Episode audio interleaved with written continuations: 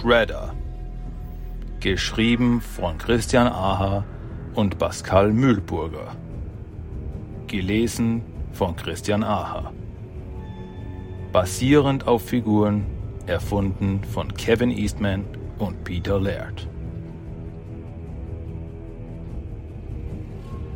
Kapitel 1 Brüder Teil 1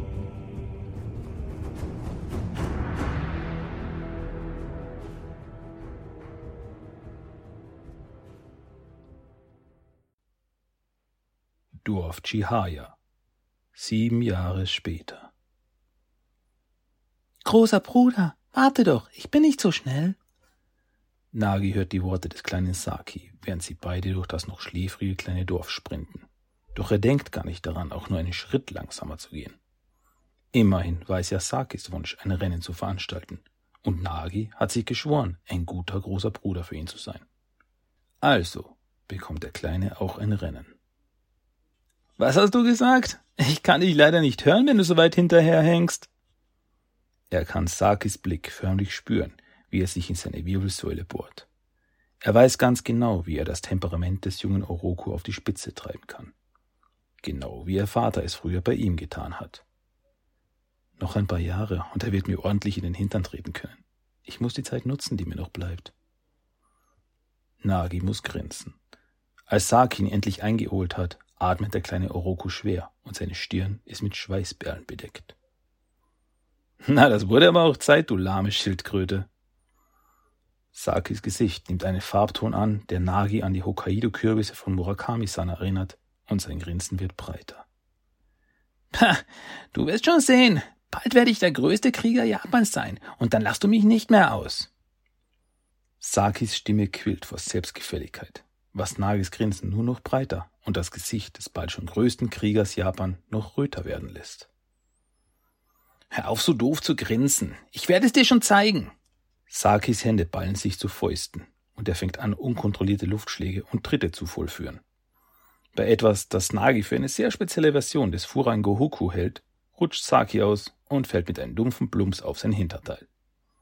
Sein großer Bruder muss laut lachen, was Frau Hayashi aus dem Nachbarhaus so erschreckt, dass sie ihre gerade frisch zubereiteten Gyoza fallen lässt. Doch dem stolzen Kriegeranwärter ist ganz und gar nicht zum Lachen zumute. Das ist gar nicht lustig, murmelt Saki peinlich berührt in sich hinein. Naja, ein bisschen lustig ist es, das musst du schon zugeben, kleiner Bruder, entgegnet Nagi. Aber ich muss mich jetzt auch wirklich beeilen, sonst schimpft Meister Masato wieder mit mir. Nagis Hand legt sich behutsam auf Sakis Kopf.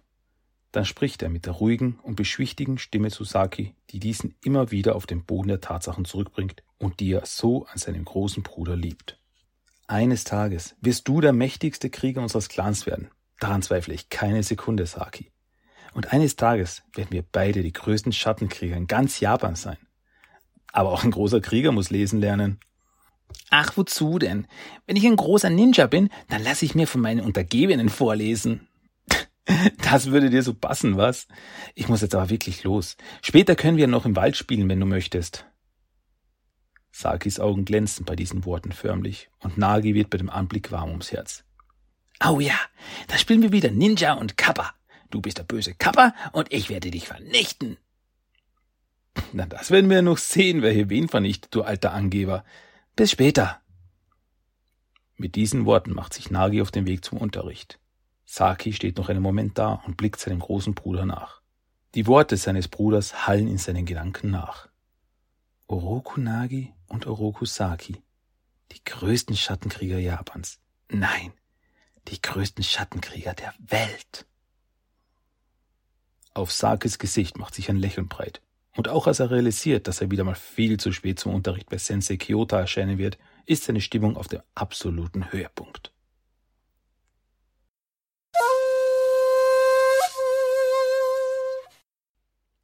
Saki kann den stechenden Blick von Sensei Kyoto schon spüren, bevor er das kleine Klassenzimmer überhaupt betreten hat. Die alte Vettel wird ihm bestimmt wieder einen Vortrag darüber halten, wie wichtig doch Pünktlichkeit und Zuverlässigkeit sind und dass sich Saki was schämen sollte und bla bla bla. Seine bis eben noch gute Laune verbufft bei den Gedanken an die ständigen Tiraden, die er über sich ergehen lassen muss. Die Alte wird schon noch sehen.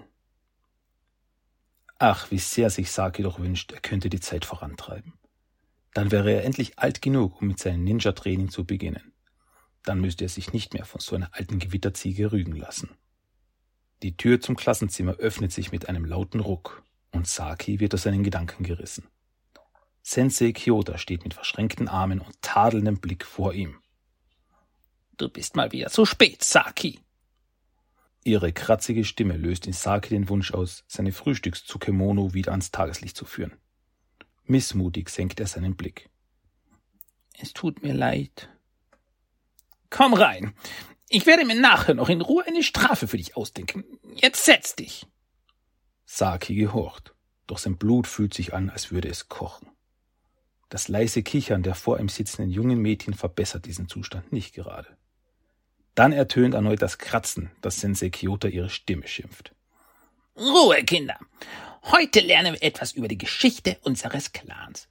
Und da Pünktlichkeit wohl nicht zu der Stärke unseres Herrn Oroku hier gehört, sie deutet mit einem knorrigen Finger auf Saki, wiederholt Naga bitte nochmal, was er gerade gesagt hat.